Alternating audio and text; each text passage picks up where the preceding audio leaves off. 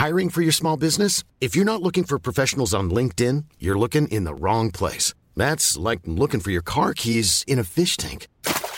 LinkedIn helps you hire professionals you can't find anywhere else, even those who aren't actively searching for a new job but might be open to the perfect role. In a given month, over 70% of LinkedIn users don't even visit other leading job sites. So start looking in the right place. With LinkedIn, you can hire professionals like a professional. Post your free job on linkedin.com slash people today.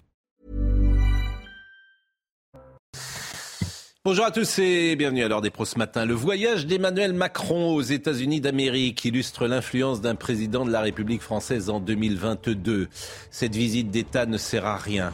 Joe Biden ne fera aucun cadeau et soyez certains que les voitures européennes électriques ne bénéficieront pas des primes à l'achat qu'auront les automobiles américaines. Quand je dis que ce voyage ne sert à rien, je devrais nuancer. Il permet à Emmanuel Macron de soigner son image. Il est reçu en grande pompe à la Maison Blanche. Joe Biden dit des choses aimables sur son ami Emmanuel, mais soyons clairs, tout cela est de l'enfumage, du vent, de la com. La vérité, hélas, c'est qu'un président de la République française n'est pas loin d'inaugurer les chrysanthèmes. Son influence, son pouvoir, son autorité ont diminué à travers le temps. Reste la com et la décision à court terme. Emmanuel Macron excelle dans cet exercice. Il est le prince du vent, l'homme qui séduit, l'homme qui parle, l'homme qui prend la lumière. Mais que restera-t-il de tout ça dans un an, dans dix ans et même dans une semaine? Rien. Le prince du vent règne sur le royaume du vide. Il est 9h, Audrey Berthaud.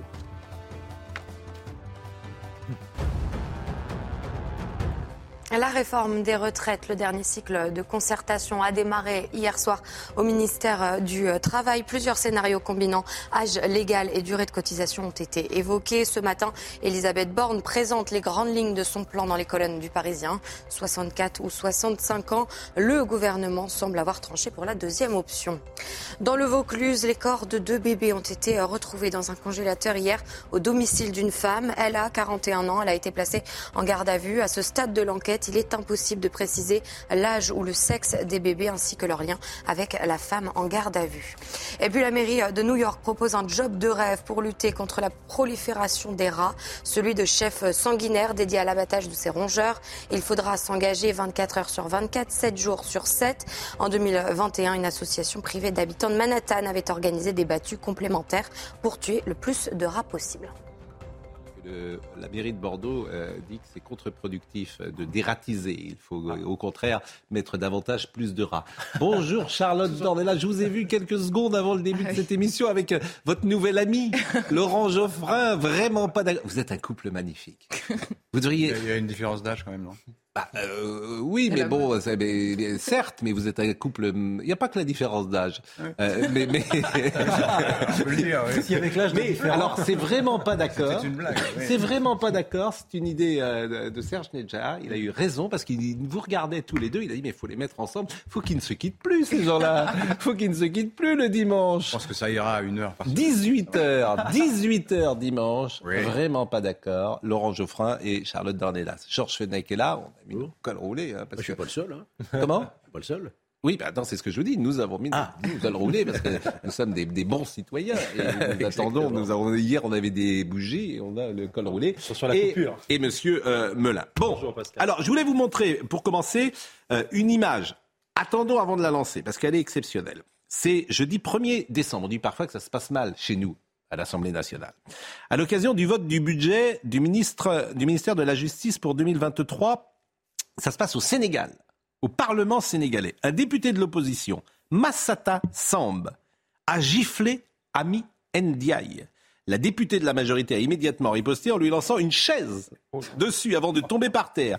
Des membres de la majorité sont alors venus l'aider à se relever. Des parlementaires ont ensuite échangé des coups de poing dans une vaste cohue généralisée. Pour se comprendre bien ça, hein, il faut remonter au 27 novembre dernier, lorsque Mme Ndiaye, députée de la majorité, avait accusé euh, Serigne Moustafassi, un chef religieux musulman, membre de la coalition d'opposition, de ne pas tenir sa parole et de manquer de respect au président du Sénégal, Macky Sall. Cet homme n'est pas député, mais il est très influent au Sénégal. Alors, voyez cette séquence, parce qu'on dit que ça se passe mal parfois euh, chez nous, mais là, c'est de la rigolade chez nous. Regardez au Sénégal, parce que là, c'est viril.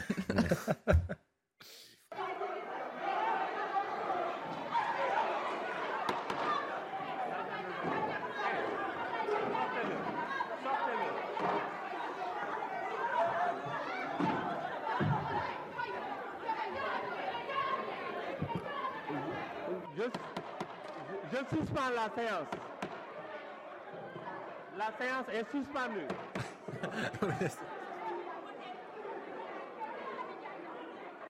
bon.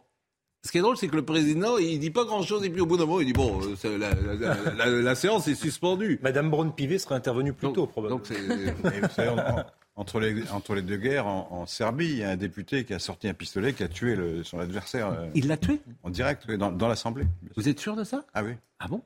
Ça, ça m'est effectivement. Mais c'était des, des, temps anciens. Ça n'est pas encore arrivé sur notre plateau. On n'en est pas arrivé à cette extrémité. on ne peut pas venir avec des armes. On n'est pas.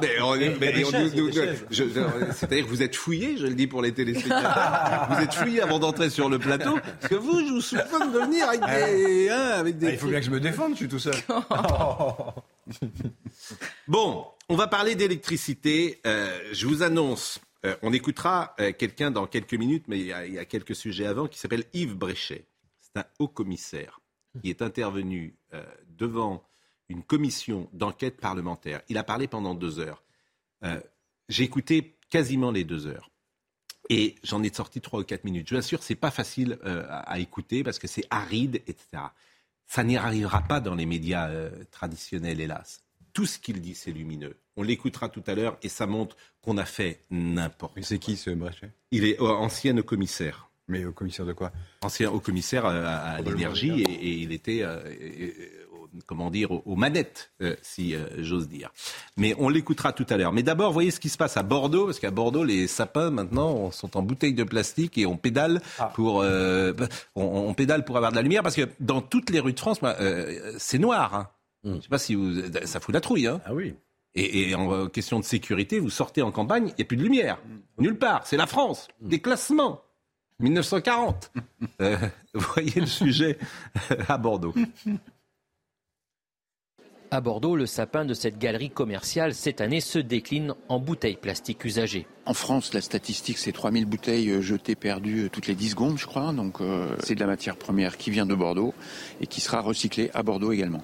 L'idée étant de sensibiliser les gens autour de cette problématique de plastique, de trop de plastique et surtout euh, qui termine bien souvent dans l'océan. À sa cime, l'étoile ne s'allume que si l'on enfourche les deux vélos et l'on pédale aussi pour participer à la restauration des forêts. C'est pas mal, c'est un petit loisir, c'est cool. Un peu fatigant, mais on donne tout pour que l'étoile s'allume. C'est rigolo. C'est dommage, on voit pas. Faudrait un miroir en face pour qu'on puisse voir ce qu'on fait. Les décorations, elles aussi, sont plus discrètes et moins énergivores. On est une période de fête, donc il faut quand même qu'on respecte nos visiteurs et qu'on crée cette ambiance festive du mois de décembre. Mais évidemment que la, guirlande, comme l'ensemble des, éclairages du centre, sont en LED, donc très faible consommation, pour justement être dans, le cadre de cette démarche de sobriété. Les commerces jouent aussi le jeu. Ils arrêtent les éclairages quand ils ferment et toutes les décorations s'éteignent à 22 heures. Bon, c'est vrai que tu, nuit noire partout hmm. en France. Bon, pourquoi pas Bon, euh, et, la parole publique, faut la croire, bien évidemment, puisque euh, Clément Beaune était sur le plateau euh, de CNews le 22 juillet. Il était hmm. interrogé par Florian Tardif. Le 22 juillet, c'est il n'y a pas, pas longtemps. On lui demande ce jour-là, est-ce qu'il y aura des coupures électriques cet hiver? Clément Beaune, la parole publique. Écoutons ce qu'il avait répondu. On a entendu beaucoup de, fantasmes sur ce sujet. Il n'y a pas de mesures de cette nature. Il faut en revanche se préparer au stockage, à la diversification. pas de coupure de gaz et à la sobriété. d'électricité cet hiver. Non, évidemment. Mais tout ça, ça s'organise. Ça ne se décrète pas. Il faut qu'on soit mobilisé pour que notre hiver se passe bien. Il y avait la question de Florian Tardif, est-ce qu'il y aura des coupures euh, cet hiver? Et il répondait euh, non, euh, bien évidemment. Donc, six mois plus tard. La République n'est pas exactement ça, parce qu'ils disent qu'il y a un risque de coupure maintenant. Oui, mais parce que ah, peu importe. Là, ça, sent quand même le, discours politique et communication. Est-ce qu'on peut reprendre alors aux coupures d'électricité, je pense. Peu importe. Écoutons ce qu'a dit euh, Olivier Véran hier. On n'est pas en train d'annoncer aux Français qu'il y aura des coupures. Hein. Euh, on a même plutôt annoncé l'inverse pour le mois de décembre, puisque le mois de décembre sera un mois qui ne sera pas plus froid que les autres. Mais ce qu'on dit aux Français, c'est qu'en janvier, on ne sait pas encore quel sera l'état de l'hiver. Et que dans la situation où on, on aurait un hiver particulièrement froid, donc particulièrement coûteux en énergie, compte tenu des difficultés sur les centrales nucléaires, vous savez, euh, avec un certain nombre de réacteurs qui sont à l'arrêt, il pourrait y avoir des situations de tension sur la ligne électrique, et que comme il était exclu qu'on prenne le risque d'un blackout, Dans ce cas-là, on prépare euh, au niveau gouvernemental, avec les agences d'État, avec les opérateurs, avec les préfets, les entreprises, les Français, tous les scénarios pour faire face à toutes les situations. On se prépare donc à ça.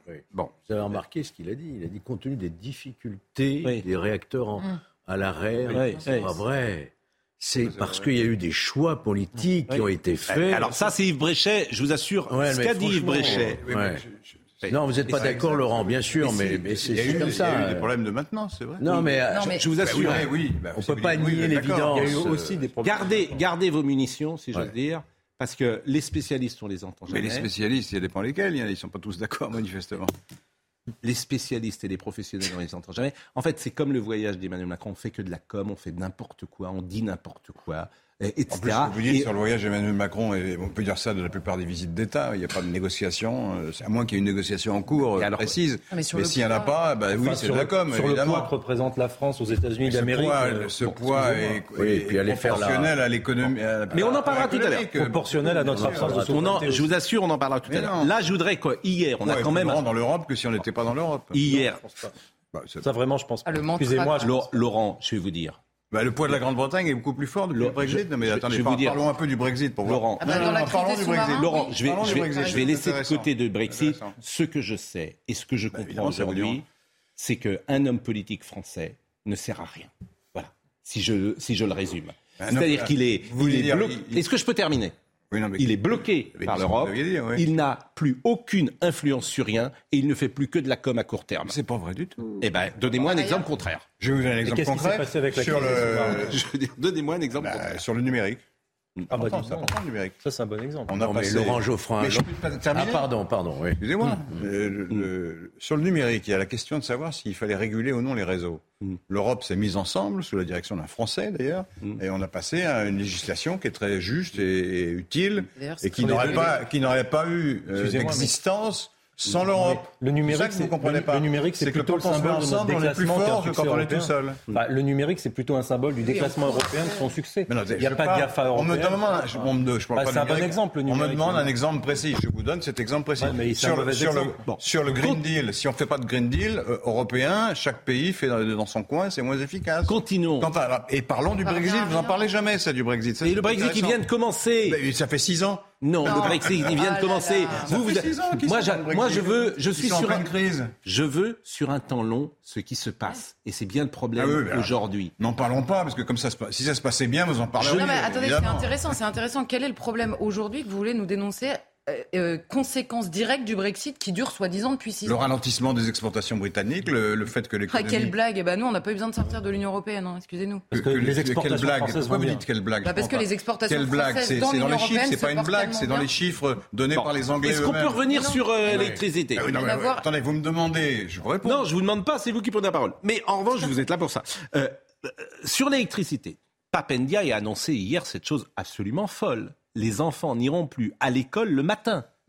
Je veux dire, mais on, est en 2022. Non, mais il y a jours de coupure. Est-ce que je peux terminer? Oui, Vous ne dites pas la vérité. Les jours de coupure. Oui, bah oui. Pas tous les jours. Oui, mais c'est pas moins dramatique. Hein. Préciser.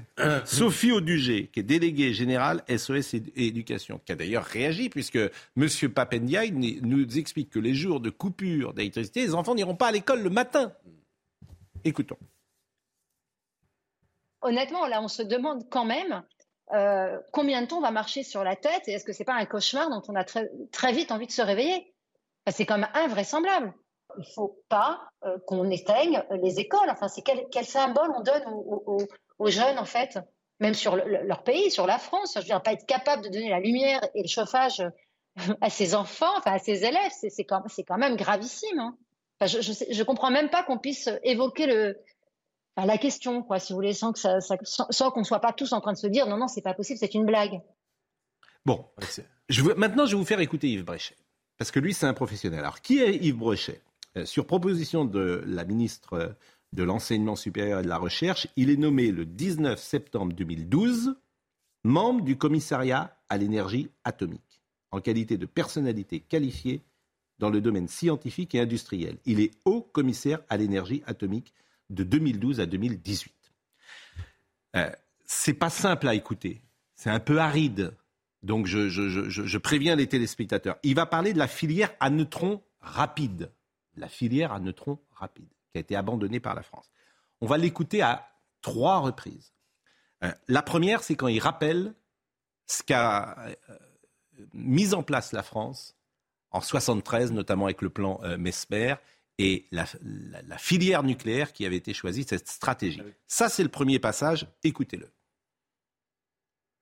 Le programme électronucléaire français a été décidé politiquement et mis en œuvre industriellement par un État stratège dans une situation de crise menaçant la souveraineté énergétique du pays. La clé de voûte de cette stratégie était identifiée dès les années 70. C'était la filière à neutrons rapides qui, permettait, le moment venu, de requalifier les déchets en ressources et d'assurer l'indépendance du pays en termes de ressources en uranium. On a alors un nucléaire durable qui n'utilise aucune ressource naturelle par définition épuisable et résout la question des déchets. Un système circulaire euh, pratiquement parfait, à émission de gaz à effet de serre pratiquement nulle. Donc il est intervenu devant une commission euh, euh, de l'Assemblée nationale. Donc là, il explique l'État stratège, 1973, des politiques qui étaient compétents à l'époque, qui font les bons choix, pas choix à court terme, choix à long terme, avec un système qui est à quasiment toutes les qualités. le premier choc pétrolier. Ce hmm. système nucléaire a quasiment toutes les qualités. Voilà ce que dit un professionnel de la profession de très haut niveau. Voilà ce qu'il dit. Ça, c'est la première chose. La deuxième chose, et écoutez bien parce que c'est effectivement, faut être attentif et concentré. Il va parler de cette filière à neutrons rapides de nouveau, et là, il décrit la situation d'aujourd'hui. Écoutez. L'État français peine à assumer ce qui est un atout qui lui donne une électricité à 90% décarbonée. Et il vient de prendre, donc j'ai écrit ça en 2020, il vient de prendre une décision lourde de conséquences en abandonnant la filière à neutrons rapides au moment même où de grands États impliqués dans le nucléaire comme la Russie ou la Chine, et maintenant les États-Unis, accélèrent leur développement. Cette décision, faisant suite à une série de renoncements concernant le parc électronucléaire, est emblématique de la disparition de l'État stratège en matière énergétique et de la transition d'un État stratège vers un État bavard. Elle est aussi révélatrice d'une désinformation continue concernant cette filière, désinformation acceptée par l'État quand elle n'est pas organisée par lui. Plusieurs points demandent à être fermement réaffirmés concernant l'énergie nucléaire. L'électricité générée par le nucléaire est essentiellement décarbonée. Dans une optique de lutte contre le réchauffement climatique, il est absurde de dépenser des milliards pour décarboner une électricité déjà décarbonée. Le démantèlement des centrales est une technologie maîtrisée, mais elle ne créera pas des emplois à la mesure de ceux que la fermeture des centrales supprime.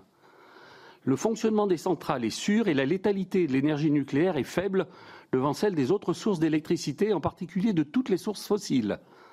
La gestion des déchets est garantie par la technologie de vitrification couplée au stockage géologique profond, deux technologies sur lesquelles la France a une, avance reconnue. La question des ressources en uranium est résolue par la technologie des neutrons rapides et de la fermeture du cycle, qui permettent à la fois d'utiliser l'uranium appauvri et de maintenir le bilan en plutonium. Et enfin, cette filière à neutrons rapides où la France était pionnière vient d'être abandonnée en 2018 par une décision à courte vue qui restera dans l'histoire comme un modèle de stupidité ou de cynisme. Bon, là, j'ai voulu évidemment donner du temps à M. Bachet. Mais vous vous rendez compte la qualité de cette parole? Parole qui ne viendra jamais quasiment dans les médias. Pourquoi? Parce que monsieur... je l'ai lu, ça, déjà. Oui, mais... mais c'est toujours les médias cachent tout. Non, ça, je le connais, c'est cet argument. Euh, Est-ce qu'on peut terminer une phrase Oui, mais vous dites, vous dites des choses, des contre-vérités. Vous connaissez, Monsieur Bréchet, vous l'avez vu? Non, je dis que euh, les médias en ont parlé. Est-ce que je peux terminer une phrase Est-ce qu'on peut terminer une phrase Quand même, Laurent, c'est insupportable. Quoi. Terminer je veux dire, bon, le grand public ne le savait Monsieur Bréchet, euh, il n'est pas doué pour communiquer. C'est pas son métier. Et c'est bien, c'est bien le problème. C'est qu'aujourd'hui, on n'a que des gens qui savent communiquer, hmm. mais qui font du vent. Ce qu'il dit là, c'est un professionnel. Et il m'a convaincu. Parce qu'on voit qu'il sait de quoi il parle. Et ce que je veux vous dire, et ça va être le troisième passage, c'est qu'on a fait n'importe quoi depuis 20 ans ou 30 ans. N'importe quoi. Et que ceux qui sont aux commandes et notamment François Hollande et Emmanuel Macron, ont une responsabilité immense sur le déclassement de ce pays via le nucléaire. Et ça, c'est le troisième passage que je vous propose d'écouter. En 20 ans, 58 réacteurs ont été construits, plaçant la France en tête des nations industrielles de l'énergie nucléaire, avec un retour d'expérience en matière d'efficacité industrielle et de sûreté inégalé de par le monde et reconnu comme tel. N'avoir pas construit de réacteurs pendant les 20 ans qui ont suivi a conduit à une perte de compétences industrielles, à une dégradation de l'outil de production, à un délitement du tissu de sous-traitants dont nous payons aujourd'hui le prix. Donc voilà, vous avez parfaitement. bien sûr, vous pouvez répondre. D'abord, euh, il fait l'éloge du nucléaire, mais moi je suis pour le nucléaire, il n'y a pas de problème. Et la plupart des, la grande majorité des hommes politiques français sont d'accord pour maintenir le parc nucléaire, qui est, un, qui est, un, des plus, qui est un des plus importants au monde, toujours aujourd'hui, contrairement à ce qu'on a l'air de dire. C'est-à-dire qu'on on est, on n'est pas les recordmen du monde de la production nucléaire, mais enfin, on n'est pas loin. Donc, euh, donc dire que ça a été détruit, non. non mais ça, c'est notre, on, peut dire, on peut dire qu'on n'en a pas fait assez ou qu'on peut aller plus vite. ça, c'est vrai. Mais dire que le fait que le nucléaire prendre un, ton euh, dramatique pour dire oui, c'est horrible. Euh, il y en a plus. Si, il y en a 56 des, réacteurs. pourquoi et, en plus, c'est lié à la crise. Je vais terminer. Hein, c'est lié à la crise actuelle, hein, puisqu'on va, on risque des coupures d'électricité. Pourquoi on risque des coupures d'électricité? Il y a plusieurs facteurs. Excusez-moi de parler dès, qu'on vous donne un argument qui vous défrise, vous dites. C'est pas un argument. Pourquoi est-ce qu'on a et pourquoi est-ce qu'on a abandonné la filière Est-ce qu'on a abandonné la filière à neutrons?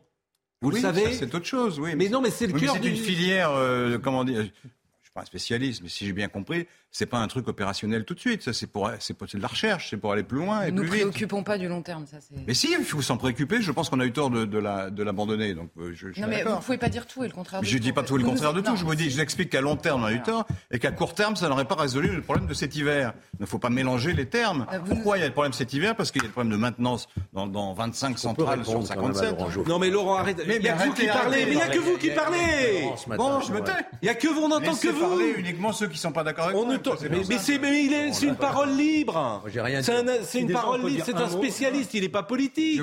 J'essaye de vous expliquer. Oui, bah vous expliquez parce que vous, vous avez une idéologie. Et il faut défendre quoi qu'il arrive François Hollande et Emmanuel Macron. Votre idéologie, je la connais. Vous êtes censé être l'arbitre si vous n'êtes pas un protagoniste. Ah. Ah, ça, vous avez mal compris le système, si vous me permettez. Donc, vous, êtes, donc vous, vous, reconnaissez bien que vous êtes un militant contre moi, contre mes thèses, contre mes idées. Ah mais je ne suis pas militant contre vous. Je, je, suis sur tous les... Vous venez de l'avouer vous-même. Mais pas du tout, je suis sur tous les sujets impliqués. Parfois, je peux être d'accord avec vous. Parfois, je peux être d'accord avec vous. en 4 ans. Mais, non, ça arrive régulièrement. Répondez. Bah, Qu'est-ce que vous voulez que je réponde? Bah là, mauvaise foi, pardon, Laurent. Là, on a, voilà, on a un spécialiste qui dit qu'on a fait n'importe quoi. Total de ce, des décisions qui ont été prises il y a au moins 10 ans. Je ne suis pas d'accord sur les 20 ou 30 ans parce qu'on était encore sous Nicolas Sarkozy et là, ah la filière nucléaire était défendue. Non, mais moi, je dis quelque chose de factuel. Souvenez-vous de ce qu'a dit Jean-Daniel Lévy, le président d'EDF, qui a été très critiqué. Il en a perdu d'ailleurs sa, sa présidence. On dit voilà les instructions que j'avais, moi. Il fallait que j'arrête, quoi. Je ne pouvais pas, effectivement, embaucher pour de la, de la maintenance et de la construction. Preuve en est preuve en est que ça a été une erreur monumentale, c'est que finalement Emmanuel Macron a relancé, avec cinq ans de retard, la construction de nouveaux EPR, euh, e de nouveaux euh, centrales nucléaires. Vous voyez que vous êtes vraiment dans un déni total des erreurs qui ont été faites pour plaire uniquement aux écologistes dans le cadre d'accords de, partis politiques. Mais il y a pas on a abandonné la souveraineté énergétique française. Il y a pas que... C'est la plus grave erreur de ces 20 dernières années. Il n'y a pas qu'Emmanuel Macron et François Hollande, hein, parce qu'il dit pendant 20 ans euh, on a construit 58 réacteurs et après on les a, on a, plus construit. C'est déjà sous François Mitterrand, c'est déjà sous Jacques Chirac, etc. C'est-à-dire que on a lancé le père. Oui, mais c'est-à-dire que en fait, c'est toujours la même phrase. C'est toujours la même phrase. Depuis 40 ans, on a, on a fait n'importe quoi. On a été soumis à des idéologies et des influences et des minorités actives. Par exemple, je, je vous ai parlé de la centrale du Pèlerin dans les années 70 à Nantes qui n'a pas été construite, c'est une erreur. C'est une erreur. Pourquoi? Parce qu'il y avait un climat général qui a fait que les hommes politiques ont manqué de courage courage qu'ils avaient avec des gens comme De Gaulle, Pompidou et encore Giscard. Et lucidité, je, vous la fais, je, vous, la fais courte. Mais je pense que ce que vous soulevez là, Pascal, c'est la fin aussi du patriotisme économique et d'une certaine vision de la France dans laquelle, effectivement, la souveraineté énergétique, Georges le rappelait fort justement, était ce qui prédominait. Puis après, il y a eu la vague irrépressible de la mondialisation. On a réfléchi effectivement au fait que la filière nucléaire était plus une filière d'avenir. On en a décidé. Tout ça est documenté. Et effectivement, depuis plusieurs années, plusieurs décennies, on a on investi dans notre outil nucléaire. Plus l'Europe là-dessus, aujourd'hui les Plus l'Europe, c'est François Hollande pour faire plaisir à Angela Merkel qui avait fermé huit centrales, fait la même chose avec Fessenheim pour avoir un accord minable avec euh, les, les, écolos de Madame euh, Joly euh, à l'époque Et voilà, tout ça fait résultat, un, tout ça, on va allumer les résultat, on est, on est, on est déclassé et on est par terre. On Alors on l'a fait courte. Hein. On l'a fait, fait 10 minutes que vous faites de la propagande, donc je ne peux pas répondre. On constate que je ne peux pas répondre. C'est pas la propagande que vous avez aligné des arguments, mais je ne peux pas répondre. On est, on est en train, on est à la bougie. que je parle trop. On est à la bougie. La fermeture. Enfin, vous vous rendez compte qu'on est à la bougie. Je veux bien, je vais répondre. Laissez-moi répondre à ce moment-là. Bah, vous répondrez. Mais vous avez répondu. Non, j'ai pas répondu. C'est nous qui vous avons répondu. Euh, euh, Évidemment, si vous parlez tout seul, c'est plus facile. La pause. La pause. À tout de suite. Vraiment pas d'accord, c'est euh, dimanche à 18h. Teasing ce matin. C'est aussi un peu ce matin. c'est vraiment beaucoup, beaucoup ce matin avec Laurent Geoffroy et, et, et donc Charlotte Dornelas, mais pour le moment c'est Audrey Berthaud.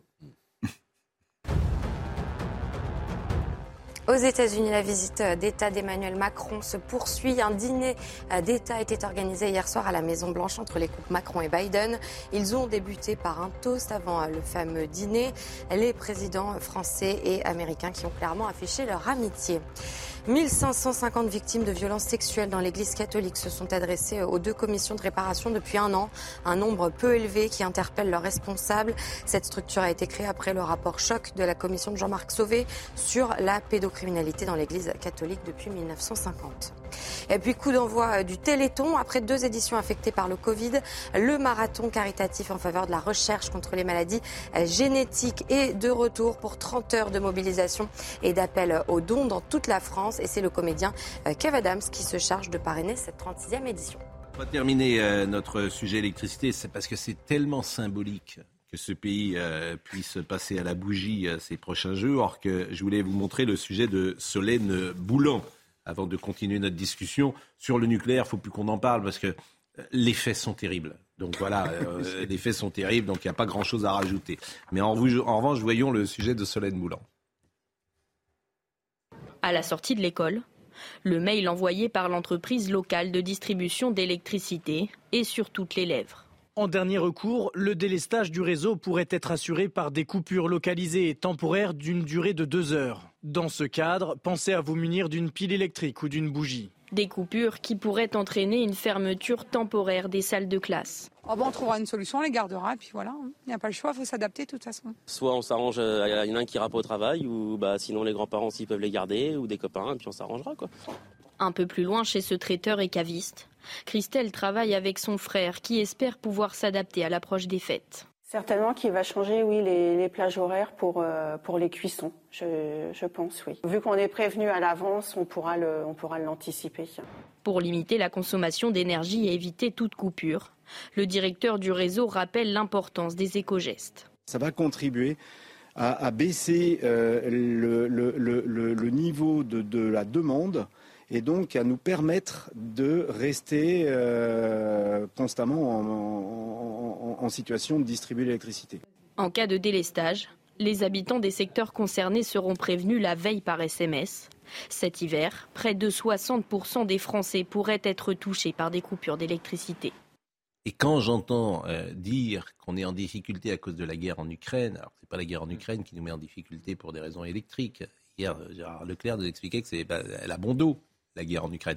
Euh, le souci, c'est comment on va pouvoir rattraper ça. C'est ce, temps perdu, comment est-ce possible de le rattraper sur euh, l'énergie nucléaire et, euh, Quand on voit que le, la centrale de Flamanville a combien de retard et combien de, mm. plus de 10 ans? D'années.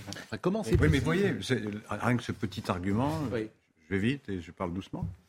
le, si on avait lancé ces centrales il y a 5 ans, on ne les aurait pas aujourd'hui parce que c'est trop long.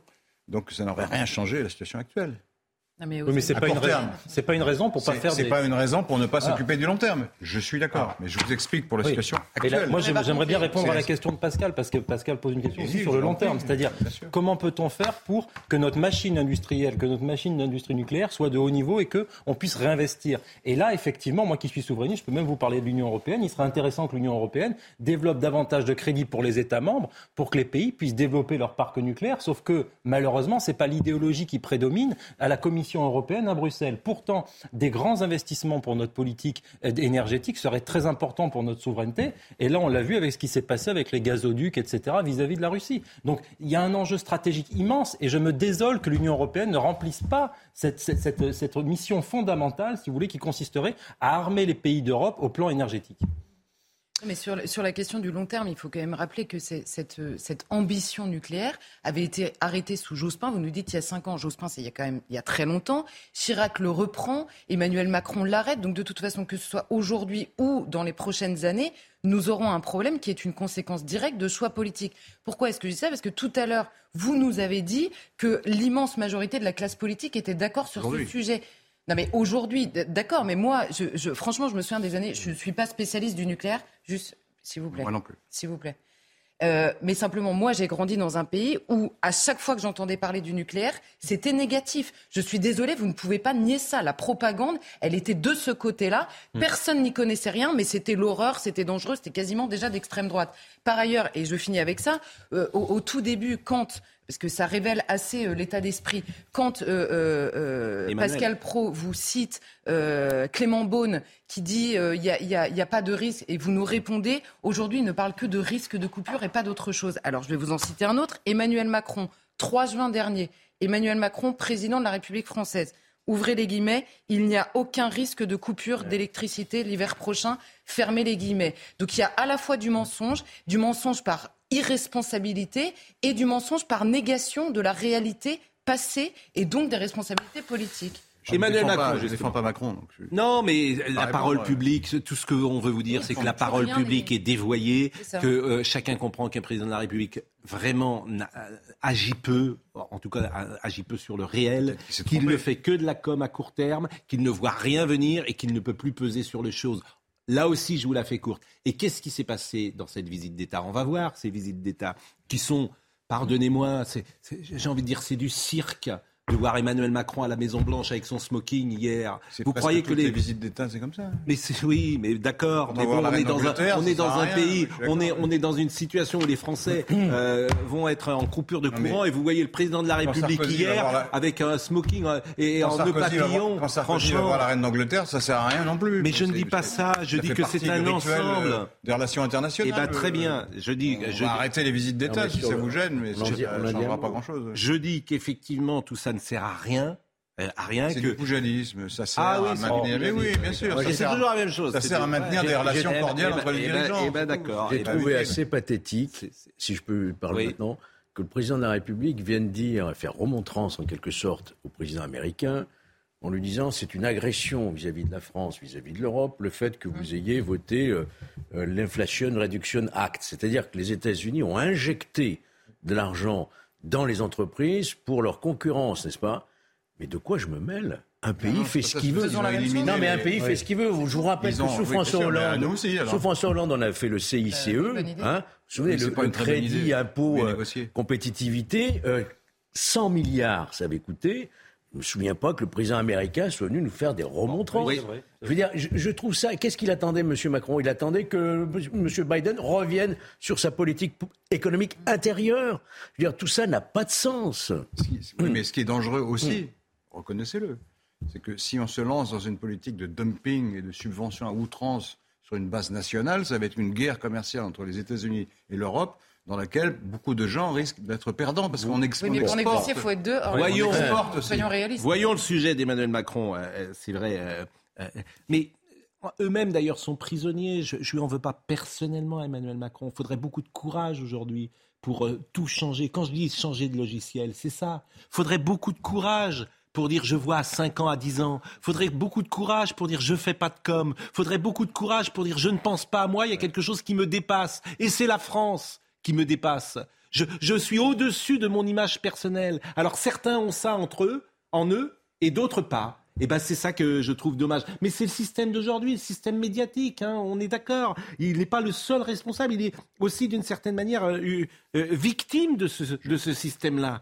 Euh, voyons le sujet sur la Maison Blanche hier soir.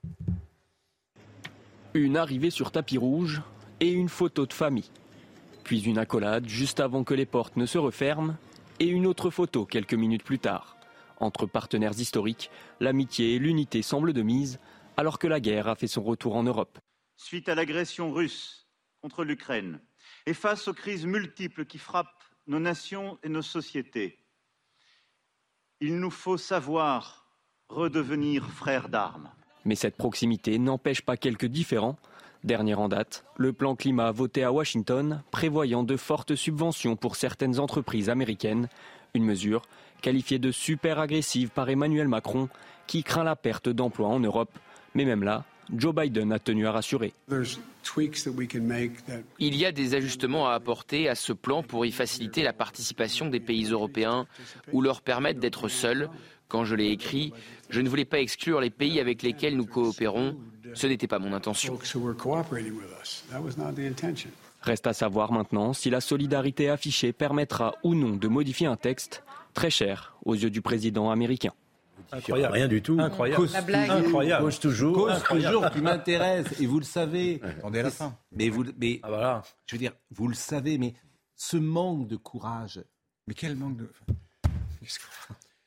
Et de, de répondre à cette politique. Il faut déclarer la guerre aux États-Unis. Enfin, je sais pas, il faut Non, déclarer mais- une Eh guerre du commerciale aux États-Unis. Ah, mais en, tout faire cas, en tout cas, les États-Unis d'Amérique n'ont Je pas, vous signale, ne je pas vous attendu signale. pour Allez. défendre leurs intérêts. Je eux. vous signale. Mais on vous voilà, croyez qu'on je défend pas les nôtres Ah bah, Ah bah non, non, beaucoup non, moins que les États-Unis. Mais d'Amérique. c'est pas du tout. Regardez la politique monétaire de la Fed, regardez ce qu'ils font sur le gaz de schiste, regardez ce, qui, ce que dit M. Biden là sur la le secteur automobile. Euh, Prenons l'exemple de la Fed. On a fait exactement la même politique. Depuis peu, parce qu'on Les est en train de médecins. penser à la De la relance, même, ce qu'on n'a oui. pas fait depuis des décennies. Les Oui, médecins. on a fait la Alors, même, donc ça les médecins. mal. Les médecins. Écoutons les médecins parce que ce pays craque de partout, en fait. De partout. Qu'est-ce que vous voulez que je dise? Ils craquent pas de pas. Ils de partout. Maintenant, c'est les médecins. Vous voulez qu'on les entende, les médecins que vous libéraux dites des choses outrancières, manifestement exagérées. la réalité, Laurent. Et Mais quand on pourquoi vous contredit, on dit ben, vous, vous n'y connaissez rien, Mais vous êtes et vous, vous, vous êtes Mais dans la qu'est-ce qui négation. ne craque Non, la France n'est pas au bord de l'effondrement, c'est pas vrai. Ah, d'accord. Ah bah voilà. Ah. Vous êtes peut-être la seule Vous pensez qu'elle le est déjà effondrée, c'est pour ça? Elle est déjà tombée? En fait, vous voyez pas ce qui se passe. Vous voyez pas ce qui se passe. Mais on est un des pays les plus riches du monde. Ouais. On est dans une, dans 10 une de zone européenne qui est plutôt prospère, et Ouais. qui, est, qui est puissante. Mm. On a une armée qui nous défend. On, va- On a une l'impression armée, on va a- recevoir on a M. Pierre de Villiers tout à on a l'heure. On l'impression tiendrait pas trois jours. On a l'impression qu'on est en 80 kilomètres de 1940 à vous écouter, c'est ridicule. Enfin, Mais- on a des difficultés, j'entends bien, ça ne m'ont pas échappé. Mais ce, ce- ce discours Mais, Laurent- apocalyptique de, Mais on de était- disparition on était- on était- des faits. Je répéterai On sur ce de que ça va une bien. Ça veut pas de dire que ça va bien, mais ça veut dire que vous en rajoutez tellement que ça devient ridicule. Laurent, Voilà. je vous dis, la peine que nous avons, parce que je vous rejoins qu'on est mieux que d'autres, mais c'est qu'on était On est premiers. mieux que la plupart. Mais on était, On était en tête en Premier en quoi 70 ans. Mais par exemple dans l'industrie. On- c'est les dans les années Notre- 80, on a fait le TGV, on a fait le. Concorde, on a fait tout. Ariane, on a fait. Mais on était deux fois moins riches.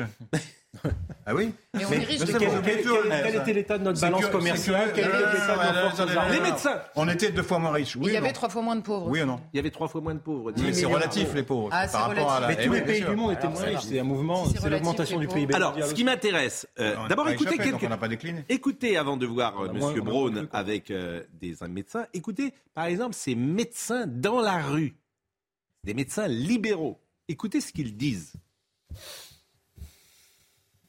On manifeste parce que le système de santé s'écroule, que euh, ça fait 30 ans que le système de santé va mal, que euh, les grèves se succèdent dans les hôpitaux comme en médecine de ville, que rien ne se passe, les fermetures de lits continuent. Actuellement, on, a une consultation à 25 euros, mais finalement, après les charges qui passent du cabinet qui n'arrêtent pas d'augmenter avec l'inflation, il reste à, à peu près 10 euros euh, à la fin de la consultation pour nous, pour vivre. Et donc, euh, du coup, euh, bah, ça n'attire plus les médecins en fait euh, qui sortent de la fac à s'installer euh, en France. Non. La médecine libérale a été abandonnée depuis 30 ans par les politiques. On a aidé l'hôpital, pas assez, mais on a aidé l'hôpital et on n'a rien fait pour la médecine libérale. Et aujourd'hui, nous sommes devenus en quelque sorte maltraitants parce qu'on ne nous donne pas les moyens de faire la médecine que les Français sont en droit d'attendre. Mais là encore, la médecine libérale, euh, t'as pas besoin de. Tu vois bien que les, les choix sont mauvais. Est-ce que vous savez qu'on peut plus redoubler sa première année? Vous êtes au courant de ça? Non. Bon, on ne peut plus ça. C'est-à-dire que avant, tu pouvais, avais une deuxième chance. Aujourd'hui, tu peux plus redoubler ta première année. Si tu te plantes, c'est fini. C'est idiot. Tout le monde est d'accord là-dessus. Mais ils ont supprimé le numerus clausus quand même pour augmenter les effectifs. Mais le numerus clausus, ça a été une erreur, justement. Mais, ça, c'est- c'est- mais qui l'a mis? Je sais plus. j'ai Qui l'a demandé ça- ça- les médecins On a fait que des erreurs. C'est les médecins qui l'ont demandé. Oui, mais Là encore, sur ce sujet. C'est les médecins qui ont demandé le numerus clausus. c'est les politiques qui l'ont supprimé. Euh, c'est exactement le contraire de ce que vous dites. D'abord, il n'est pas supprimé, mais. il n'est pas supprimé, le numéro quasiment supprimé. On a, augmenté les effectifs des étudients en médecine, mais comme il faut 10 ans pour les former. Mais là, j'entends les médecins, j'entends les médecins qui disent le système s'écroule. Sur cet exemple précis, numéro clausus, je ce que vous dites est exactement le contraire. Mais j'ai rien dit, c'est Georges. Je les confonds tous, moi. Ils disent tous la même chose. Je vous dis simplement. C'était aimable. Je oui. Oui, je, vous dis simplement que sur ces sujets-là, manifestement, c'est toujours pareil d'ailleurs. Vous avez des politiques qui arrivent, qui connaissent rien à rien, qui n'écoutent pas le terrain, sur plein de domaines, des gens qui ont fait l'ENA, qui ont fait la haute administration, qui arrivent, qui plaquent leur savoir, et après, les professionnels disent, mais vous faites n'importe quoi.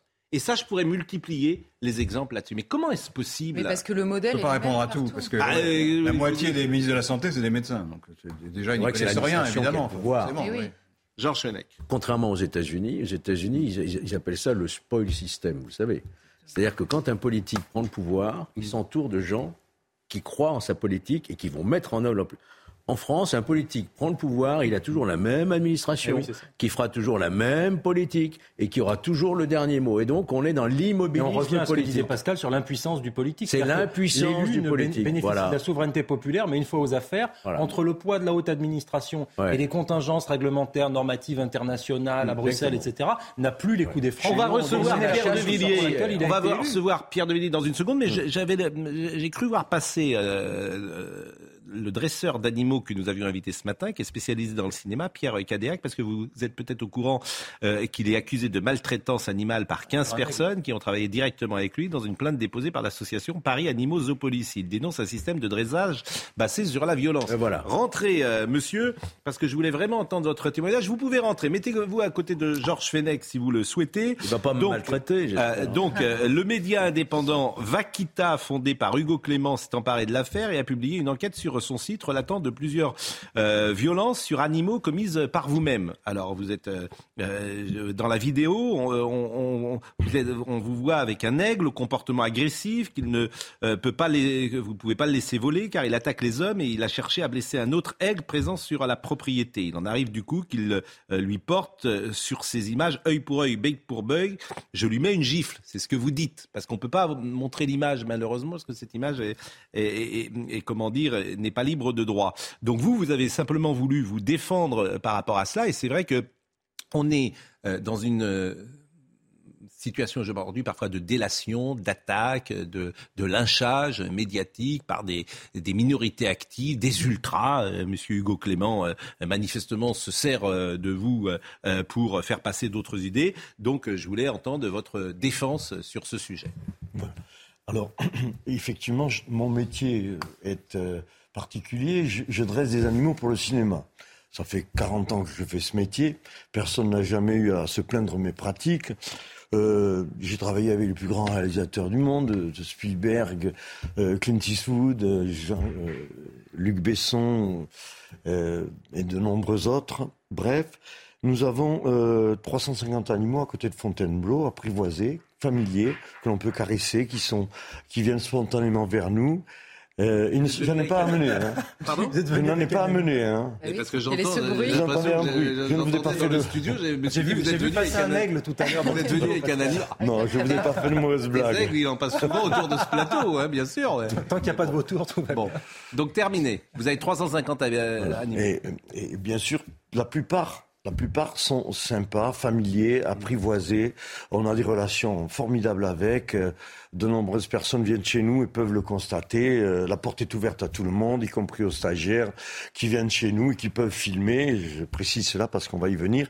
Et, mais par contre, j'ai un petit groupe d'animaux qui me sont, qui sont mis à ma disposition, enfin, à ma disposition, sous ma responsabilité parce qu'ils sont, ils ont des problèmes. Ce sont Nous avons un singe qui a été saisi dans une banlieue où j'ai été quasiment réquisitionné par la police pour aller récupérer ce singe. C'est un singe qui vient d'Afrique du Nord, qui est rare, qui disparaît dans son milieu naturel, les forêts d'eucalyptus euh, d'Algérie et du Maroc. Et cet animal était dans une tour et mangeait du McDo et vivait avec des couches culottes.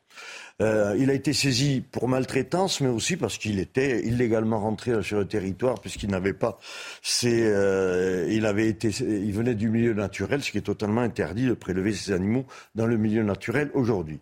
Donc cet animal, je l'ai chez moi depuis près de dix ans. Je le soigne, je le nourris, je l'entretiens.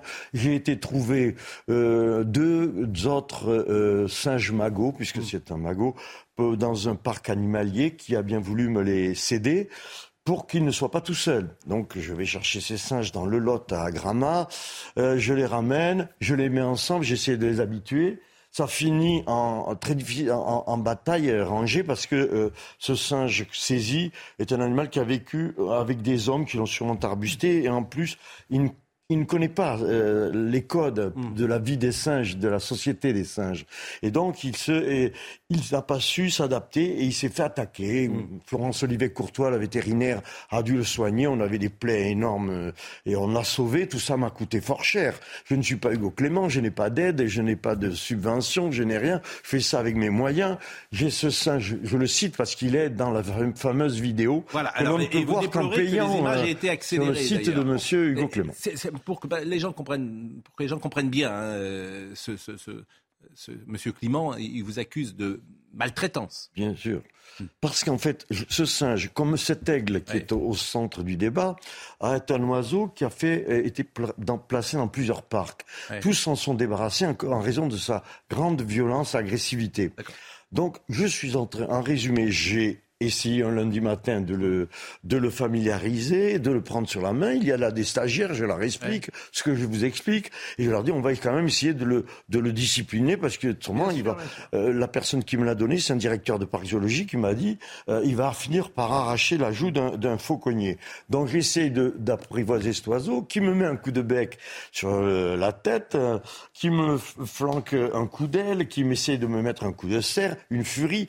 Et à un moment, il m'a attrape la main avec le bec et je lui mets une taloche. Cette taloche est au centre du débat. parti sur les réseaux sociaux. Bon, moi je trouve ça effectivement. Euh, ce que je voudrais dire, c'est que je transforme, pour des raisons, euh, j'allais dire humanitaires, c'est-à-dire pour euh, le bien des animaux, je suis en train de transformer mon, mon établissement en, en, en camp de redressement. Alors, j'ai quelques animaux qui sont problématiques hmm. et avec lesquels les codes chez les animaux sont différents. Il suffit de regarder sur Internet. Vous verrez les lions se battre violemment, s'entretuer. Les animaux ont des règles de vie très complexes. Et je suis de temps en temps obligé d'intervenir pour essayer, pourquoi pour leur vous bien. Donner, euh, qui aime bien, châtie bien. Voilà. Exactement. On voulait vous donner la parole et votre défense ce matin. Je vous remercie grandement. C'était court, trop court, je, comme toujours. Je vous remercie. Mais c'était intéressant quand même d'entendre ce témoignage. On va recevoir euh, Pierre Devilliers dans une seconde parole d'honneur. Alors, il a quand même un avantage, Pierre Devilliers, c'est qu'il fait le même constat que nous, que moi.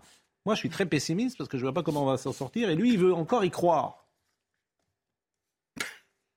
Croyons-y encore. Moi, je pense que ça va aller de Carib en Silla. On n'est qu'au début. Voilà. Maintenant. Euh... Déjà, plus personne dans le pays ne comprend cette expression. Oui, mais bon, peut-être qu'il va, il va nous, il va nous remonter le moral. Donc, on marque une pause. Je vous remercie grandement, vraiment. Et cette période de délation, cette séquence, cette euh, société et d'ignorance, euh, bien sûr, et d'ignorance, évidemment, parce que euh, vous, vous connaissez les animaux et la personne qui vous attaque finalement ne connaît sans doute rien à rien, bien évidemment, mais se permet de vous attaquer quand même. C'est le principe. La pause.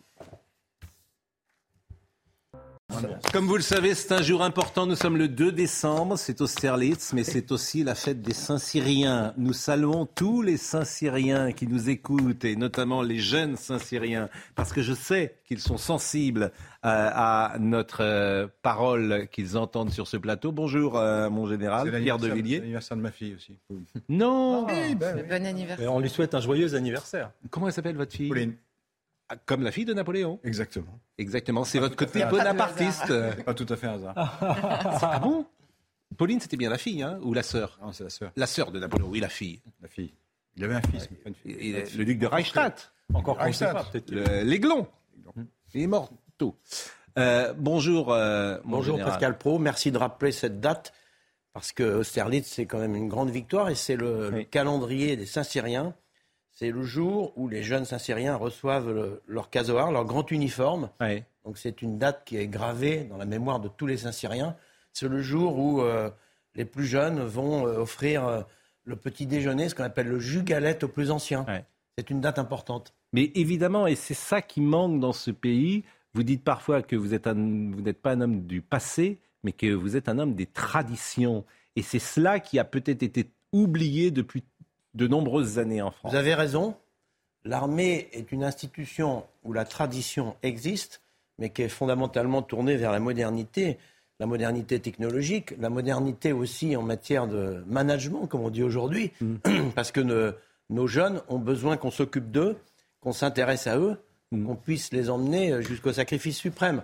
Donc euh, c'est une institution éminemment moderne. Cette émission est l'exemple de la réunion de la tradition et de la modernité. C'est en tout cas ce que nous tentons de faire. Tradition, chaque, chaque matin. Non, non, nous, essayons de, mêler ces deux choses, tradition et modernité. Je crois que c'est Valéry Giscard d'Estaing qui avait d'ailleurs fait euh, tradition et modernité avec René Monori en son temps. Audrey Berthaud qui incarne et la tradition et la modernité. le rappel des titres. Des milliers de médecins et biologistes libéraux ont fermé leurs cabinets et laboratoires hier. Les mobilisations continuent aujourd'hui. Les médecins revendiquent entre autres le doublement du tarif de la consultation de 25 à 50 euros. Pour la première fois depuis 2015 et la loi Touraine, tous les syndicats de médecins libéraux ont appelé à la grève. L'Assemblée nationale a voté un texte pour lutter contre les violences conjugales. Le vote a eu lieu hier soir, adopté par 41 voix pour et 40 contre le texte du député LR Aurélien Pradier prévoit la création d'une juridiction spécialisée sur le modèle de l'Espagne. Le nombre de féminicides a augmenté de 20% en France l'année dernière. Et puis préparez vos skis. Ce week-end, c'est l'ouverture des stations des Pyrénées-Orientales. 20 cm de neige sont au rendez-vous pour permettre aux amateurs de glisse de connaître leurs premières sensations. Pierre de Villiers, je voudrais que vous nous remontiez le moral ce matin. Parce qu'on a l'impression, euh, c'est une phrase qui revient euh, souvent, dans les gens de ma génération de ne plus reconnaître la France dans laquelle nous avons grandi. Une France qui était euh, légère, une France qui incarnait des traditions, une France euh, qui également s'ouvrait à la modernité. Hein. On parlait tout à l'heure du Concorde ou des réussites des années 70, euh, la libération également des mœurs hein, dans les années 70. En 74, on vote quand même la loi contre l'avortement. C'est Giscard incarne ça, hein, la modernité et la, tradition. Et on a donc ce sentiment d'être dépossédé, ce sentiment d'être déclassé, ce sentiment que euh, c'est fini, quoi, que c'est terminé, que la France qu'on a aimée, ben, on ne la retrouvera plus. Vous, vous êtes quand même un peu plus optimiste que nous. Donnez-nous deux ou trois raisons d'espérer. Alors, je commence mon livre par un constat objectif qui est celui que vous faites en quelque sorte. Quand même beaucoup de choses qui vont pas bien aujourd'hui. Euh, Peggy disait euh, il faut dire ce que l'on voit, euh, ce, voit et il faut surtout voir ce que l'on voit, ce qui est plus difficile. J'essaie de voir ce que l'on voit, mais j'essaie aussi de terminer ma dernière lettre sur les 45 lettres en face à face aux jeunes. J'essaie de leur donner un signe d'espérance parce que finalement, l'armée française, c'est un signe d'espérance. Regardez ce que nous faisons 25 000 jeunes par an, tous les jeunes, émanant de tous les milieux sociaux, de toutes les régions de France qui rentrent. Certains sans sont beaucoup euh, de codes élémentaires de la vie en société. Merci, bonjour, s'il vous plaît, pardon, etc. La ponctualité dont vous parlez d'ailleurs. La ponctualité, la rigueur, toutes ces valeurs que, que je décris. Eh bien, on arrive au bout de quelques mois, quelques années, à les emmener jusqu'à l'héroïsme. J'ai décoré aux invalides des jeunes mm. avec des parcours très cabossés qui sont allés eux-mêmes sauver leurs camarades sous le feu mm. pour, euh, pour les tirer, eux qui étaient blessés. Mm. Donc, je crois que l'armée est un bon laboratoire. Ce n'est pas un modèle transposable compte tenu de sa mission, mais c'est un bon laboratoire. Ça montre que c'est possible. Après, mm. c'est vrai que c'est difficile. On va pas mettre tout le monde. Tout le monde ne va pas devenir militaire. Hein. C'est vrai que euh, la jeunesse euh, est inquiète. La mm. jeunesse, euh, parfois, est inquiétante. Mais moi, je ne peux pas me résoudre à la fin de la France. Alors, je, suis d'accord avec vous, mais je, je, trouve suis que un patriote mm. et je pense que la France est plus forte que les difficultés qu'elle rencontre et qu'elle saura, comme par un, phénomène d'anticorps, par sa jeunesse, hmm. les 15-30 ans, ça commence à fonctionner elle saura s'en sortir. Bon, encore faut-il peut-être changer de, logiciel euh, sur plein de domaines et notamment sur un retour de l'autorité. Mais la faiblesse, peut-être entre guillemets, hein, de ce que vous dites, c'est que euh, au fond, vous proposez pas des choses euh, claires. Et je vous ai écouté, vous avez fait beaucoup d'interviews. Par exemple, sur le service militaire. À chaque fois, les gens vous ont posé cette question simple. Faut-il rétablir le service militaire en France? Pourquoi vous répondez pas oui? Pourquoi vous n'allez pas au bout de votre démarche? Vous dites bah oui, parce qu'on s'est trompé à ce moment-là, on n'a pas vu les effets positif du euh, service militaire qui allait bien au-delà de la vie militaire, c'est-à-dire que c'était, on faisait sens ensemble, et puis pendant un an, on était en dehors des règles euh, plus classiques, c'est-à-dire que là, l'autorité, elle était respectée.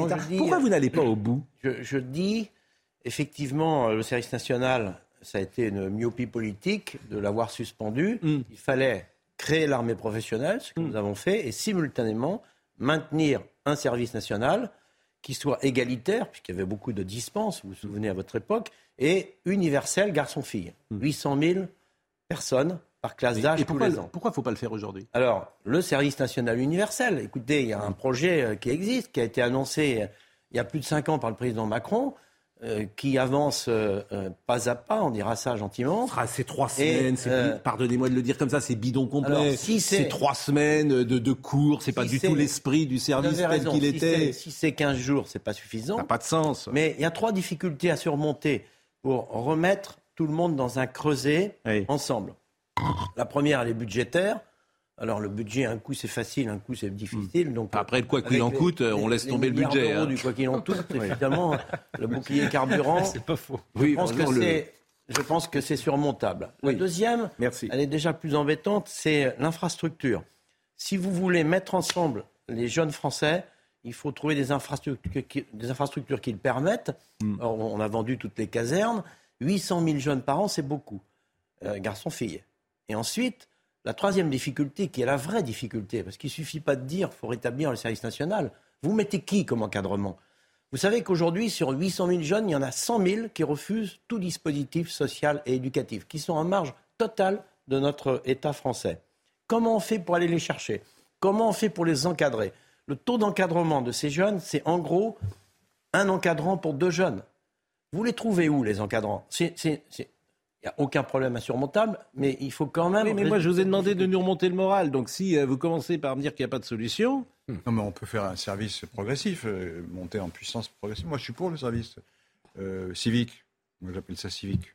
Alors, au fur et à mesure, y compris d'une partie. Non, mais on, voit bien les, handicaps. Il y en a partout des handicaps. Euh, sur les conseils que vous donnez aux jeunes, la culture générale, écrivez-vous, est la véritable école du commandement. Le général de Gaulle avait raison. Cultivez-vous, soyez curieux, rencontrez euh, des gens différents qui vous donnent soif d'apprendre. Lisez, relisez, notamment les grands classiques de notre littérature. La France est si riche en la matière. Aimez la langue française et défendez-la. Soyez des amoureux de la francophonie. Réapprenez notre histoire, notre géographie, notre culture et dites, vous, que la plus belle intelligence est la faculté d'adaptation. Vous voulez pas être ministre de l'Éducation nationale? Vous voulez pas être président de la République pour dire ça, pour, pour simplement dire ça, plutôt que de niveler par le bas et, et les jeunes ne lisent plus, quoi. on n'étudie plus Racine, on n'étudie plus Baudelaire, on n'étudie plus Corneille parce qu'on considère que c'est trop dur. Oui, c'est sûr. Et que c'est discriminant. Il y a un gros travail à faire vis-à-vis -vis de l'éducation nationale, incontestablement. Et c'est aussi pour ça que j'ai écrit ce livre qu'il faut s'interroger pourquoi ça fonctionne encore dans l'armée et pourquoi dans l'éducation nationale nous avons perdu l'autorité. Parce que nous avons conservé dans l'armée cet équilibre subtil entre la nécessaire fermeté, la vraie fermeté qui n'existe plus aujourd'hui, souvent ailleurs, et la vraie humanité qui n'existe pas non plus. On commence par l'amour des autres et ensuite on crée la confiance et une fois que la confiance est là, c'est le carburant de l'autorité et euh, on va ensemble pour une, grande cause commune. On n'a plus de vision, on n'a plus de bien commun, on n'a plus cette cause commune, on n'a plus ce supplément d'âme que les jeunes attendent. C'est pour ça que j'ai écrit mon livre. Qu'est-ce qu'on fait? Qu'est-ce qu'on fait? Déjà Déjà, écoutez, euh, écrire c'est déjà agir. Je fais ce que je peux. J'ai écrit quatre bouquins en cinq ans. Je suis dans les entreprises partout. J'essaie de distiller ce message, de remettre le souci de la personne au centre des préoccupations. Vous le faites à votre place, ici, autour du plateau, tout le monde le fait. Euh, la seule chose, c'est que moi, j'investis prioritairement sur les jeunes, parce que je pense que c'est l'avenir de la France, et c'est peut-être notre chance que cette génération comme euh, par réflexe d'anticorps, finalement, euh, reviennent aux fondamentaux. Elle est fragmentée, hein, cette génération. Reviennent aux fondamentaux qui font le, succès de. Elle est fragmentée parce que ceux qui collent leurs mains sur le goudron ou qui refusent de prendre l'avion ou qui sont en lutte contre le capitalisme, Vous avez raison. elle est fragmentée. Hein. Vous avez raison. Il y a aussi des belles choses. J'étais avant-hier, un soir, dans un patronage, dans 20e arrondissement de Paris, pas grand monde qui va là-bas, il y a une centaine de jeunes, euh, tous bien cabossés et dans des situations très difficiles. Je suis allé jouer au foot avec eux. J'ai vu des animateurs, hein, un gars de 23 ans qui, trois soirs par semaine, consacre une heure et demie bénévolement pour s'occuper de ces jeunes. Il y a aussi quelques signes d'espérance dans notre société. Il faut les discerner. C'est vrai que naturellement, on voit les trains qui n'arrivent pas à l'heure, surtout que quand ils ne circulent pas, ils ne risquent pas d'arriver à l'heure. Mais quand même, il faut aussi voir les petits signes. J'essaie modestement d'insister là-dessus parce que la pédagogie du succès fait aussi partie des bonnes recettes. Euh, en regardant la télévision et les réseaux sociaux, je me dis souvent que l'humanité a perdu le sens de l'humilité et que cette vertu est en voie de disparition, au moins chez nos dirigeants, dopés par la flatterie des écrans et les courbettes des courtisans ne tombez pas dans ce piège qui n'est que le miroir de l'orgueil, le grand ennemi de l'humanité. Bon, ça a toujours existé, ça, en revanche. Oui, la courtisanerie a toujours existé. Alors, il y a des époques plus ou moins en verve. Je, pense que aujourd'hui, on est dans une époque où le pouvoir l'emporte sur la responsabilité, très franchement. En tout cas, c'est mon analyse. Et il faut expliquer aux jeunes que le pouvoir, ça ne rend pas heureux. Ce qui rend heureux, c'est l'exercice des responsabilités au service des autres. Toute autorité est un service. En tout cas, c'est comme ça que je le vis c'est bien d'entendre, d'entendre ce que vous dites parce que cette parole-là, qui devrait être en fait une parole politique, elle est au, sens vrai. Avec un grand P, oui. Exactement. Personne aujourd'hui ne parle comme vous parlez au sommet de l'État. Tu as l'impression d'avoir des petits hommes gris. Soit ils te donnent des leçons, soit euh, ils te méprisent, soit ils te traitent de complotiste, soit ils te euh, ils n'entendent pas ce que tu dis, soit ils te donnent la leçon, et, en aucun cas ils font preuve de ce que vous venez de dire là. Vous savez, l'humilité, c'est une qualité essentielle quand on dirige euh, une entreprise, une association, mm. un club de sport, etc. L'humilité, c'est fondamental. C'est un point euh, majeur. C'est comme l'exemplarité. Je mm. fais une lettre sur l'exemplarité. L'exemplarité, c'est éliminatoire. Si vous n'êtes pas exemplaire, vous n'êtes plus crédible. Comment vous pouvez demander aux gens de faire quelque chose si vous faites le mm. contraire devant eux Donc, tout ça, c'est du bon sens. Moi, je veux leur rappeler ce bon sens aux jeunes. Je veux les encourager. Je suis en même temps profession SPO. J'essaie de, euh, de parler aux étudiants des grandes écoles. Euh, toute la jeunesse. Et, alors là où, euh, je veux dire, je, je reste optimiste en dépit du constat qui est très difficile, je, le reconnais, ils attendent un discours fort. Ils mm. attendent ce discours de trip ils en ont marre de ah l'intelligence. Ils en ont marre des gains de productivité, de la rationalisation des processus. Ils veulent de l'idéal. Ils veulent des héros. Ils veulent des modèles. Et, exactement. Et ils en ont marre de la séduction pour la séduction. Et celui qui incarne ça, mais extraordinairement, c'est Emmanuel Macron. C'est le plus grand séducteur de l'histoire de France. Il est extraordinairement doué dans ce domaine. Qu'en restera-t-il? C'est une autre chose. C'est-à-dire que vous le voyez un quart d'heure, vous ressortez, vous dites il est formidable. Qu'en restera-t-il? C'est une autre chose. Euh, sur le mensonge, pourquoi dites-vous qu'il y a mensonge euh, lié à la crise sanitaire? Bah, L'affaire des masques, euh, souvenez-vous, hmm. le point de départ. Oui, mais là, là on peut être indulgent parce que c'est au départ, pendant 15 jours, on dit on n'a pas de masque, etc. Bon, je dirais pas, est-ce que c'est un mensonge? Bon, je suis assez indulgent là-dessus. Moi, je ne fais que reprendre ce que je glane à l'extérieur. Il y a longtemps que j'ai compris que la vraie richesse est chez les autres et qu'il vaut mieux écouter les bonnes idées à l'extérieur. Je, reprends là, en l'occurrence, ce que j'ai entendu partout et je, note une forme de défiance, de méfiance de la part des Français dans leur mm. diversité, parce que euh, moi je vois des gens très différents, vis à -vis des autorités, mais pas simplement les autorités politiques, de l'autorité en règle générale. Même les pompiers sont plus respectés. Dès lors qu'il s'agit d'une autorité, elle est mise en doute. On, ne peut pas continuer. Mais avouez quand même que. Mais c'est vrai en France ou c'est vrai dans le monde entier? Ce rapport à l'autorité. Est-ce que c'est Moi, j'ai le sentiment que plus personne aujourd'hui, dans n'importe quel domaine, n'admet l'autorité. Vous avez raison c'est un phénomène, en tout cas européen, de nos démocraties occidentales. Cette baisse de confiance, c'est général. On le voit dans les élections. En France, 50% d'abstention et sur ceux qui ont voté, 50% de votes dits protestataires. Donc il y a quand même un sujet. Regardez ce qui se passe dans toutes nos démocraties européennes aujourd'hui. Donc c'est un phénomène de, confiance. Il faut rétablir cette autorité. Il y a une crise de l'autorité. Alors en France, c'est peut-être plus violent qu'ailleurs parce que nous sommes un pays de Gaulois qui ne se réforme la plupart du temps que par rupture, que par explosion, que par révolution, que par jacquerie. Donc il faut quand même se méfier. Et la dernière, alors c'était quand la dernière révolution en France, selon vous? Bah, La dernière jacquerie, c'était les Gilets jaunes. C'est très, c'est très français quand on regarde l'histoire de France. c'est pas un mouvement social, les Gilets jaunes, c'est un mouvement sociétal. Et il n'est pas réglé. Euh, si vous voulez, les classes moyennes, euh, moyennes inférieures, aujourd'hui, elles vivent très mal la période actuelle. Alors, vous parlez, je vous en prie. Poser une question Bien sûr. Euh, c'est une question un peu polémique, mais gentille. pourquoi un pays autoritaire comme la Russie, très autoritaire, n'arrive pas à battre ces Ukrainiens qui sont une démocratie dirigée par un comédien et qui sont pro-européens, c'est-à-dire évidemment, pour certains, en marche vers la décadence. Pourquoi est-ce que les Russes, finalement, se vont battre par une armée qui, en théorie, devrait être beaucoup moins efficace, puisqu'il y a beaucoup moins d'autorité en Ukraine qu'en Russie? c'est un, sujet qui est d'abord militaire. Ils ont fait plusieurs erreurs d'appréciation. Ils se croyaient à l'armée rouge euh, et ils se sont surestimés. Le régiment de fusiliers motorisés en marche à l'ennemi, j'ai appris ça euh, quand j'étais lieutenant pendant 20 ans au pied du mur de Berlin. Et euh, en réalité, cette puissance, elle était moins forte que prévu. Ils pensaient que ça durerait 5 ou 6 jours maximum et qu'ils arriveraient à renverser les autorités. Ils ont sous-estimé la capacité de résistance politique du pays avec M. Zelensky, d'une démocratie. Ils ont sous-estimé la nation en armes, et une fois qu'une nation est en armes, quand il y a une cohésion nationale, euh, c'est quelque chose, on le voit, c'est toujours avantage à la défense. Et puis ils ont sous-estimé l'aide internationale, l'élan euh, de l'aide internationale. Des démocraties.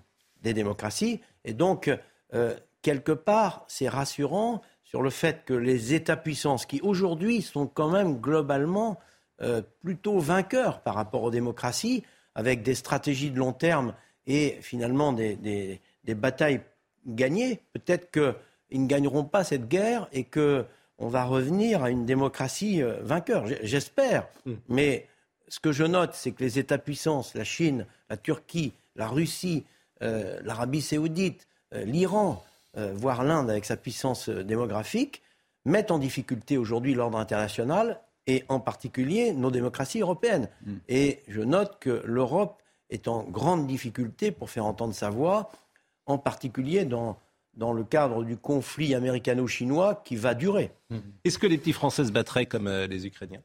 Eh ben, C'est une question que je pose mmh. euh, notamment dans le livre, et c'est une des raisons pour lesquelles j'ai écrit ce livre. J'étais en train d'écrire le livre, là je vous dévoile quelque chose que je n'ai pas dit.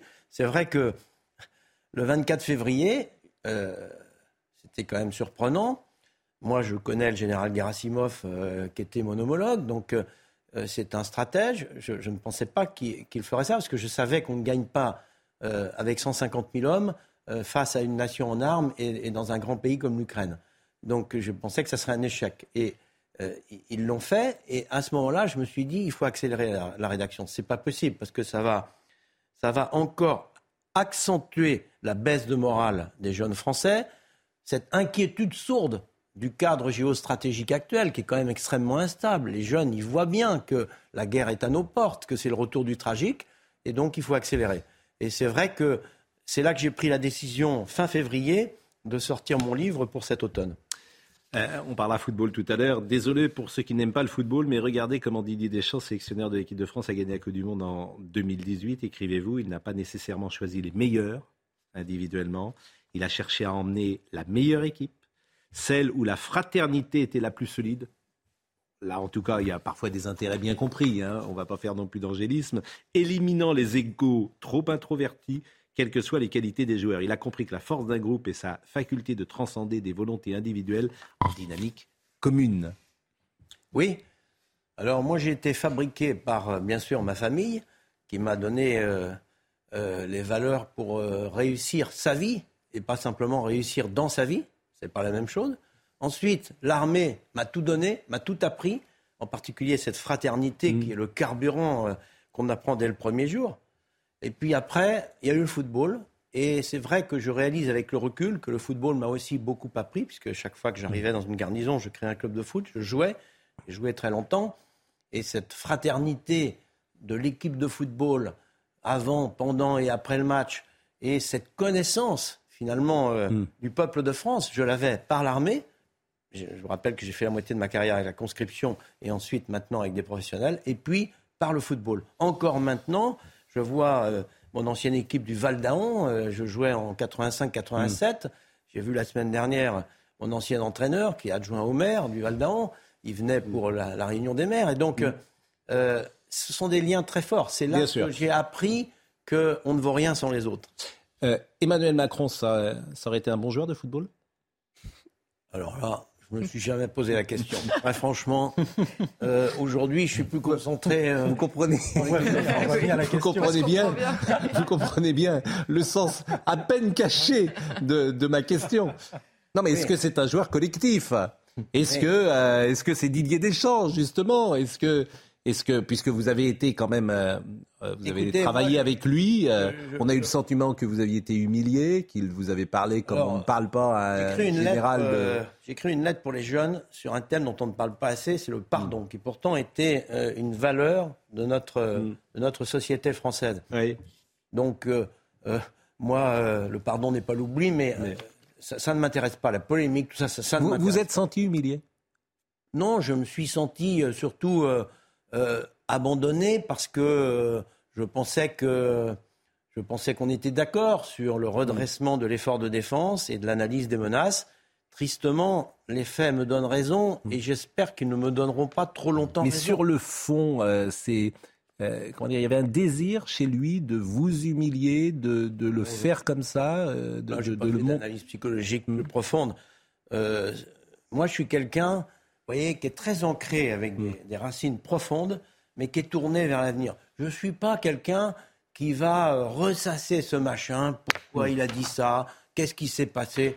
Franchement, en tout cas, les militaires ont pu se sentir aussi humiliés. Alors, Jacques Vendroux est avec nous, vous le connaissez, notre ami Jacques. Ah bah, bon, euh, il y a peut-être une image là en ce moment, parce que chaque jour il arrive, alors il nous fait une surprise, on ne sait pas dans quel état. Qu'est-ce qui se passe là aujourd'hui? Ah bah oui, là il est effectivement, il est en train de se faire raser. Donc générique et chanson, Jacques Vendroux en direct de Doha. Jacques Vendroux.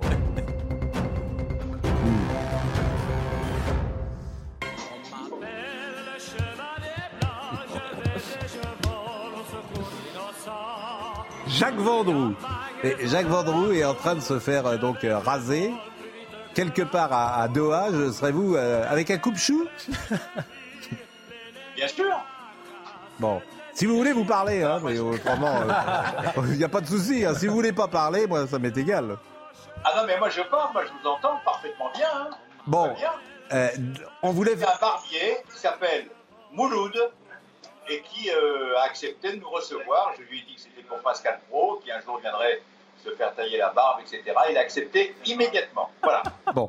Et, vous parlez euh, d'ailleurs, parce que votre anglais n'est pas, n'est pas, euh, n'est pas. Je dirais qu'il est perfectible, votre anglais, cher, euh, cher, cher Jacques. Donc vous vous exprimez. Pardon? je dis que votre anglais est perfectible. Vous vous exprimez en quelle langue en ce moment au Qatar? Alors c'est un mélange de français, hmm. un mélange d'anglais incompréhensible, hmm. et puis quelques mots en argentin, en brésilien. Euh, bon, je m'en sors à peu près bien. Bon, manifestement, vous ne faites pas raser en tout cas la moustache. Euh, est-ce que vous voulez nous dire quelques petits mots d'un bilan? Parce que c'est quasiment la fin de la première partie. Qu'est-ce que vous retenez? Il reste encore deux matchs ce soir, mais les huitièmes de finale sont en place quasiment. Quel est votre pronostic? Je ne vais pas vous donner tous les qualifiés, mais bon, l'Angleterre, les Pays-Bas, le Brésil, le Portugal, l'Argentine, l'Espagne sont, sont présents. Il y en a d'autres. La grosse surprise, c'est le Maroc. Et je dois vous dire qu'ici, à Doha, il y a je ne sais pas combien de Marocains avec le, drapeau marocain, avec la fameuse étoile rouge. Mais vraiment, vous ne pouvez pas vous imaginer l'ampleur du succès de cette équipe du Maroc qui se retrouve hmm. pour la première fois depuis 36 ans en huitième de finale d'une compétition. Alors c'est vrai que le Maroc, sans doute, l'un des pays spectaculaire ici, ici au Qatar, et puis c'est vrai, les deux grosses boulettes. Parce que c'est pas. Bon, la Belgique, on s'y attendait, hein, il n'était pas vraiment mm. prêt. Mais surtout, l'Allemagne. L'Allemagne éliminée au premier tour du Coupe mm. du Monde de football. L'un des plus titrés avec le Brésil. Alors là, je vous dis, ça fait une pagaille phénoménale. Les Allemands sont partis ce matin très discrètement de l'aéroport de Doha, direction euh, Munich. Mais l'immense surprise, ça reste quand même, euh, je vais dire, euh, l'Angleterre, l'Allemagne qui, s'est fait virer bon. hier soir. bon, je vois que vous êtes.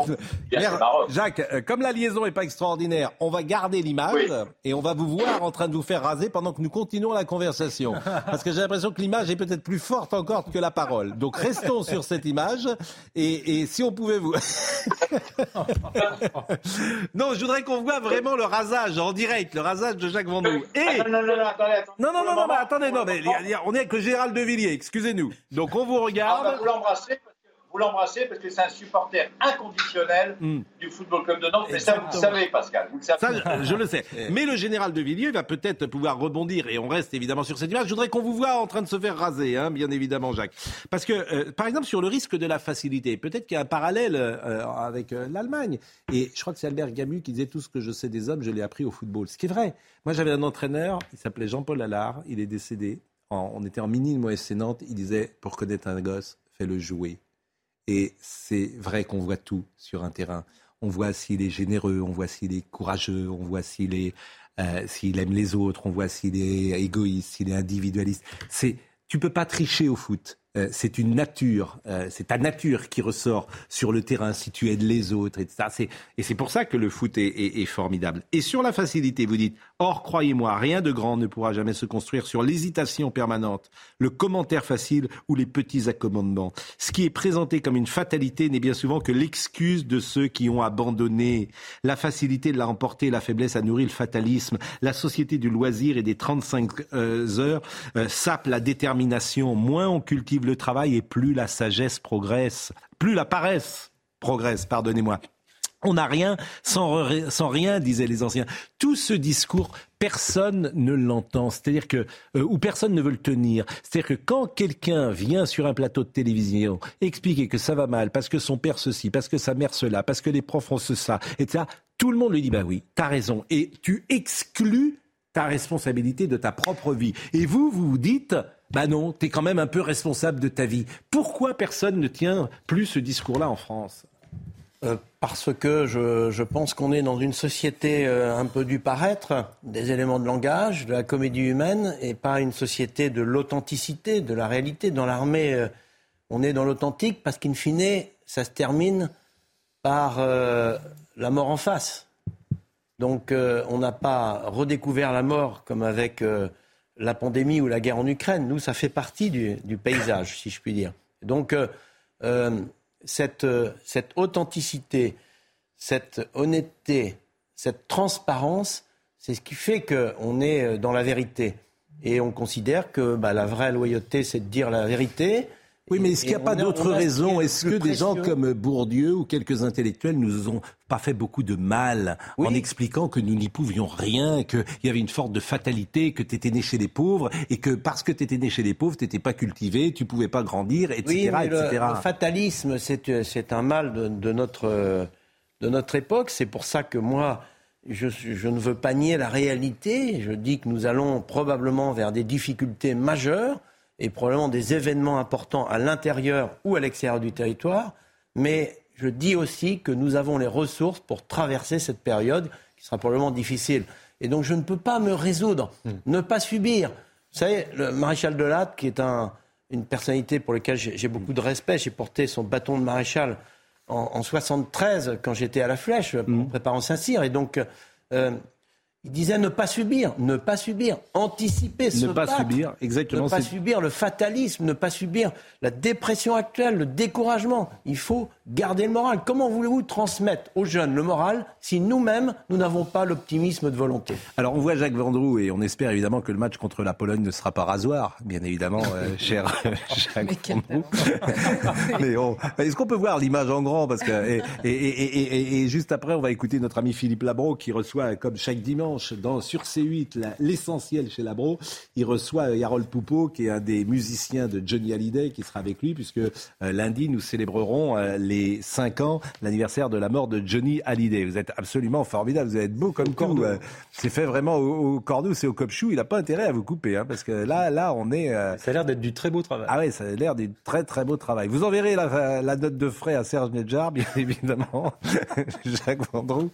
Et je vous propose, en tout cas, d'écouter. Comment? me fait raser la barbe en direct sur CNews. C'est jamais vu, c'est à cause de vous, Pascal. Bah, bien sûr, c'est jamais vu. C'est à cause de vous. Et de continuer parce que chaque fois Et, et lundi, et lundi, vous ferez l'épilation. lundi, ce sera l'épilation. Euh, mais en revanche, on écoute euh, Monsieur Monsieur Poupeau à l'instant chez Philippe Labro.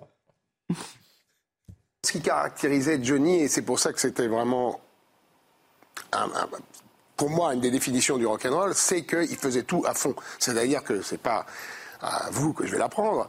Euh, quand il montait sur scène, c'était comme si c'était son dernier concert. C'est-à-dire qu'il était, on se demandait qu'il allait finir en vie, quoi. Il y, a des photos, il y a des images de sortie de scène dans les années 60-70, mais le mec, il aimait laminé, vidé, il n'y a plus rien. Il donnait tout, quoi. C'est-à-dire que vraiment, il y allait sans filet, le, le, le, risque, quitte à y laisser sa peau. Et même derrière un micro, quand réécoutant, en travaillant sur l'album, j'ai réécouté l'intégralité pratiquement de son, de son répertoire.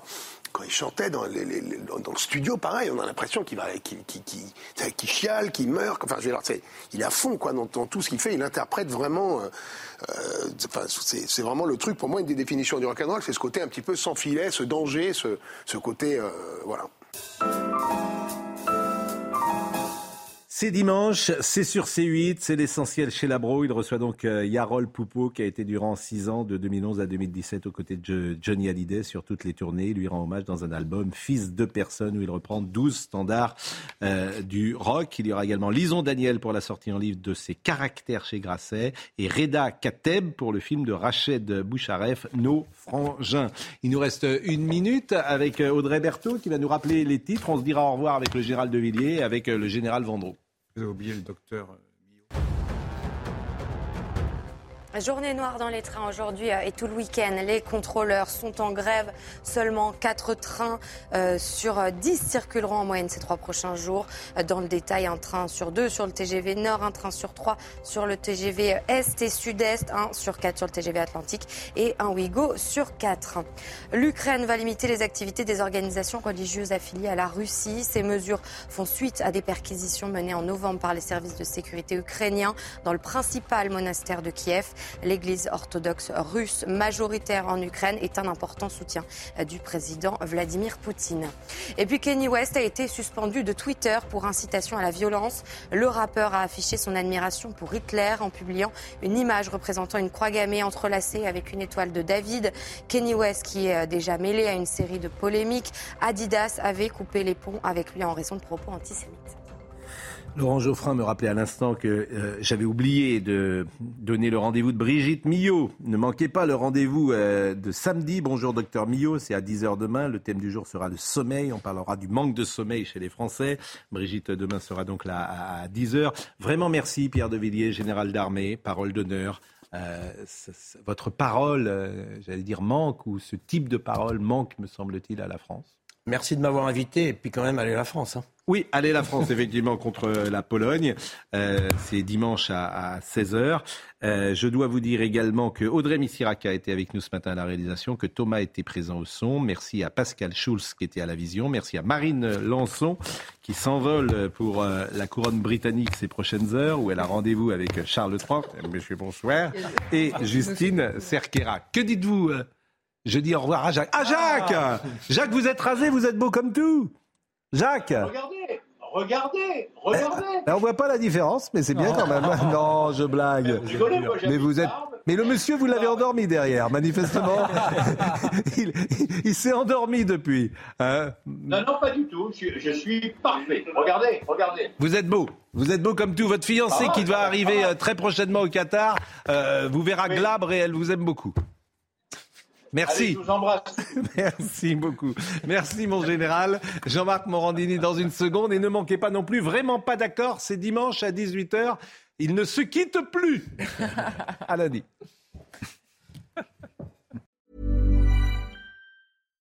Hi, I'm Daniel, founder of Pretty Litter. Cats and cat owners deserve better than any old-fashioned litter. That's why I teamed up with scientists and veterinarians to create Pretty Litter. Its innovative crystal formula has superior odor control and weighs up to 80% less than clay litter. Pretty Litter even monitors health by changing colors to help detect early signs of potential illness. It's the world's smartest kitty litter. Go to prettylitter.com and use code ACAST for 20% off your first order and a free cat toy. Terms and conditions apply. See site for details. Even when we're on a budget, we still deserve nice things. Quince is a place to scoop up stunning high end goods for 50 to 80% less than similar brands. They have buttery soft cashmere sweaters starting at $50 luxurious Italian leather bags, and so much more. Plus, Quince only works with factories that use safe, ethical, and responsible manufacturing. Get the high-end goods you'll love without the high price tag with Quince. Go to quince.com/style for free shipping and 365-day returns.